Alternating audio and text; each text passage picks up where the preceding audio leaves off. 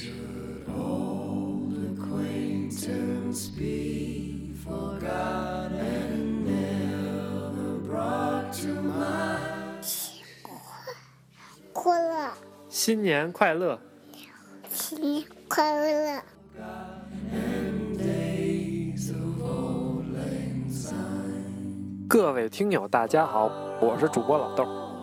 眼瞅着这二零一五年就要过去了，从年初到现在，咱师傅说的几位奶爸跟各位听友也啰啰嗦嗦的快一年了。这到了年根儿，还真有点百感交集的劲头。哥几个都有家有业的，业余时间弄这事儿，也就是打算为枯燥的生活找点乐子，也顺便呢把自己的育儿经验跟大伙儿唠叨唠叨。不过说实话，这做节目，还真不是那么容易的，能坚持这么久就更不容易了。夏老师生病，这节目啊差点断了队儿，幸好有小张同学及时补上。一个同学有两次发着高烧，还熬夜给剪节目。大罗默默画了五十多张插图，到最后露脸的事儿，全让我们哥几个给占了。有几次啊，哥几个真差点坚持不下去，准备散伙歇菜了。最后呢，愣是靠着一股劲儿给熬过来了。反正不管怎么说吧，这将近一年的节目，好歹是坚持下来了。咱以后跟闺女吹牛逼的时候，说起来，你老爸我当年做节目有几十万的收听量，我觉着总比你老爸我当年打游戏全身神装横扫服务器，听着怎么也能硬气点吧。这人到中年，能做点自己觉得有意义的事儿不容易。另外呢，师傅说的几位奶爸们，在这儿也要特别感谢听友们这一年以来的大力支持。要是没有你们这刷刷的转发和点赞，恐怕我们哥几个早没动力继续在这扯淡了。废话，我说了这老半天，您可别嫌烦。怎么说呀？这也是今年的最后一期节目了。老豆儿我呀，也难得有机会说两句心里话。不过浪费了大家这一小时的时间，也不会让您白等。知道大家关心啥，所以我们这两天呢，也是熬了几个通宵，倾情给您奉上这一期《北京2016年学区房趋势与对策》，作为师傅说的年度献礼，希望给有入手学区房打算的家长们提供一份可以借鉴的参考。由于这期节目比较长，并且考虑到一些发布平台的限制，我们把节目呀分成两期发布。作为2015年的压轴和2016年的开篇，在今天的节目中呢，我打算对可能影响未来北京学区房市场的几条政策进行分析，再顺带着介绍一下最近市场的一些值得注意的动向和趋势。最后呢，我会对整体学区房市场做出一些个人的预测和建议。而在下周的节目中呢，我会对城六区的学区房情况分别进行点评并提出建议。然后说一些家长们在购买和选择学区房时候要特别注意的几个问题。节目的笔记呢，也会在第二天的节目中通过公众号推送给大家，希望大家能及时关注。好，整体安排就是这样。那么在正式开始之前，请允许我先借用这么一段话：住房不是刚需，但是住房与户口捆绑的时候，住房就是刚需。户口不是刚需，但是户口与教育捆绑的时候，户口就是刚需。政府通过牢牢地把住房、户口和教育捆绑在一起，于是因为教育刚需，所以住房与教育也变成了刚需。我想说，如果您能尽快搞明白这段话后面的逻辑，那么您就能更好地理解当前北京学区房市场的发展规律了。好，下面我们就正式开始今天的节目。首先，我要说的是，即将要影响北京2016年学区房市场的几条政策以及整体大环境的动向。第一，北京市在不久之前发布了“十三五”规划，其中提出了几个关于控制人口的目标，里面有一条是这么说的：在2020年实现疏解北京城六区人口两百万。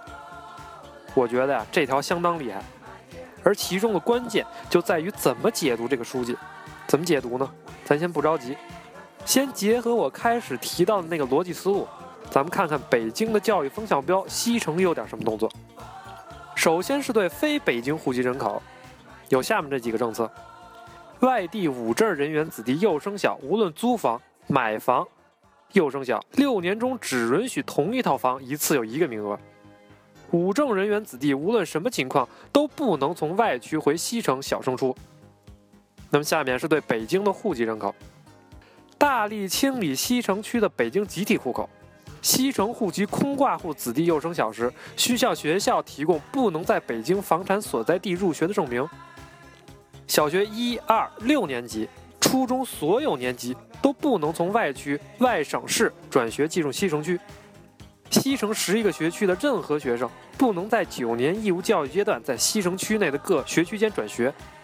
小学的三四五年级允许外区、外省市学生转入西城区。但必须具有西城区户籍，并同时有产权房或者公有租赁房。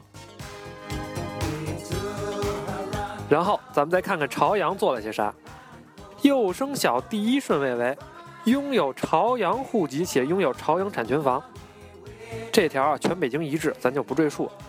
重点呢是在这第二条，无论是北京人还是外地人，有没有户口。自家或入学儿童拥有朝阳区产权房的排在第二顺位。意思就是说，你即使有北京朝阳区的户口，但没有朝阳区产权房，也要排在那些没有北京户口的五证人员后面入学。有产权房大于有户口了。而这一条在东城和西城都是排在第三顺位的。那是不是说东西城的北京户籍家庭就能松一口气了呢？这里啊，我还要请您参考东西城现在的房价以及北京市疏解人口的大政策。您是不是觉得明白了点儿了什么？有听友是不是觉得我啰嗦一大堆还是没听懂啊？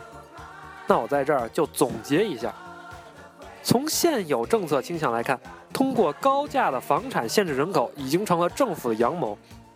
针对现在核心学区房猛涨的趋势，短时间内政府会继续保持放任的状态。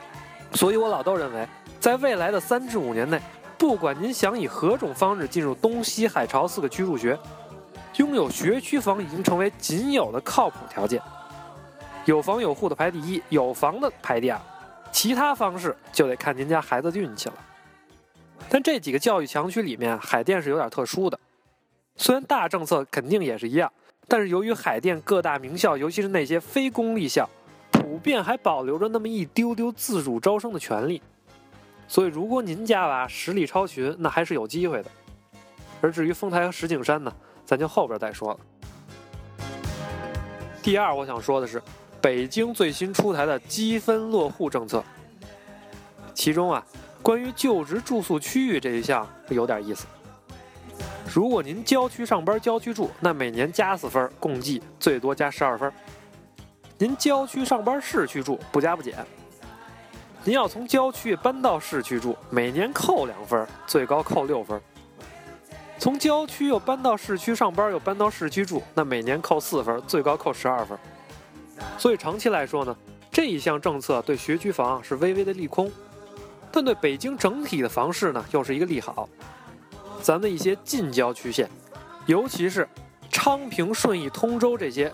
靠近城六区的区域会有一个比较大的上涨，但是短时间来说呢，啊，这个时间大概我觉得是三年左右吧，对学区房市场的影响啊，并无卵用，因为等这政策落地了，您在满足了里边所有的条件啊，这家里的娃娃估计都要准备小升初了。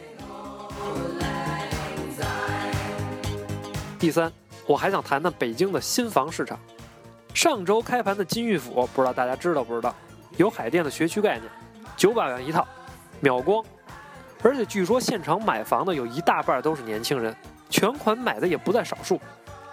人民日报前两天还说了，楼市啊一定要去库存，这意味着什么呢？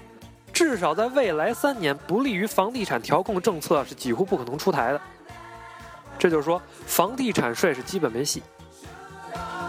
另一方面呢，利率下降的通道加上超低首付政策，对购房支付能力的提升，很大程度上会释放一部分的需求。另一方面，现在中国的闲钱太多，而实体经济又不行，股市动不动又坐了过山车，权衡之下，虽然房子已经是天价，但只要参考一下北京近一年来豪宅的成交量，您就知道了，这批高净值人群啊，对一线城市的地产仍然有很强的信心和兴趣。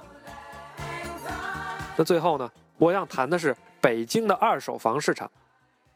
以前时候呢，小区楼下中介都是支一块牌子，上面印着他们主推的一些房源，卖点是满五唯一或者价格诱人。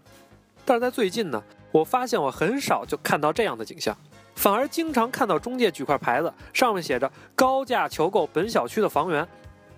我自己呢，最近正好也在看房子，所以总结一下最近几个月北京二手房市场的两个明显特点：第一，稍微有一点点学区概念的小区，不局限于东西海甚至朝阳，满五唯一且有诚意卖的房子是很少很少的，有个两三套就不错了，而且报价都非常的夸张，比旁边没有学区的概念能多出百分之十以上。第二呢？没有学区概念，但是位置还不错的小区，成交量大，靠谱卖的也多，价格微涨。我估计啊，都是为了换学区的。过去半年啊，我大概是看了三十多套左右的房子。昨天一看这掌上链家的看房记录呢，发现已经有二十多套已经都成交了，而且不管什么小区，只要有小学，绿中介都说这是学区房。总的来说呢，尤其是今年的教改推出以后呢。学区房市场经过一轮剧烈的上涨，部分西城的学区房涨幅甚至达到了百分之五十以上，而且个别小区已经出现了过度透支未来的价值趋势。整个的政策和环境呢，大概就是这个样子。不知道听友们有没有感觉到一点什么？那在最后呢，我就带大家统一总结归纳一下。总体来说呢。北京的楼市整体预计会以三年涨、五年平、十年落的态势继续推进，而具体到学区房市场，整体而言，学区房的价格在三年内仍将得到比较强的支撑。因此，孩子一两年内就要上小学的刚需家庭应该尽早入手。当然，入手前也请详细了解目标学校的落户年限要求。而从远期来看，五年后可能出现的多校划片、积分落户。东西城行政区合并等等政策造成的学区不确定性风险会比较大，因此呢，建议孩子尚未进入幼儿园的非刚需家庭，应该保持继续的观望。当然，如果那些为了保险企业仍打算购买的，我建议啊，综合考虑楼房的房龄、环境以及交通等等的因素，避免购买前期溢价过高的老旧小区，以免竹篮打水一场空。整体的趋势呢，我就分析到这里。但由于二零一五年是教改的第一年，学区房市场在这一年中发生了非常剧烈的动荡，因此在二零一六年，各个具体区域的学区房市场啊，也可能出现比较明显的分化。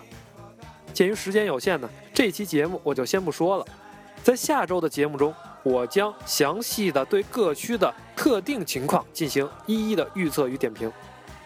在这也欢迎各位听友继续关注。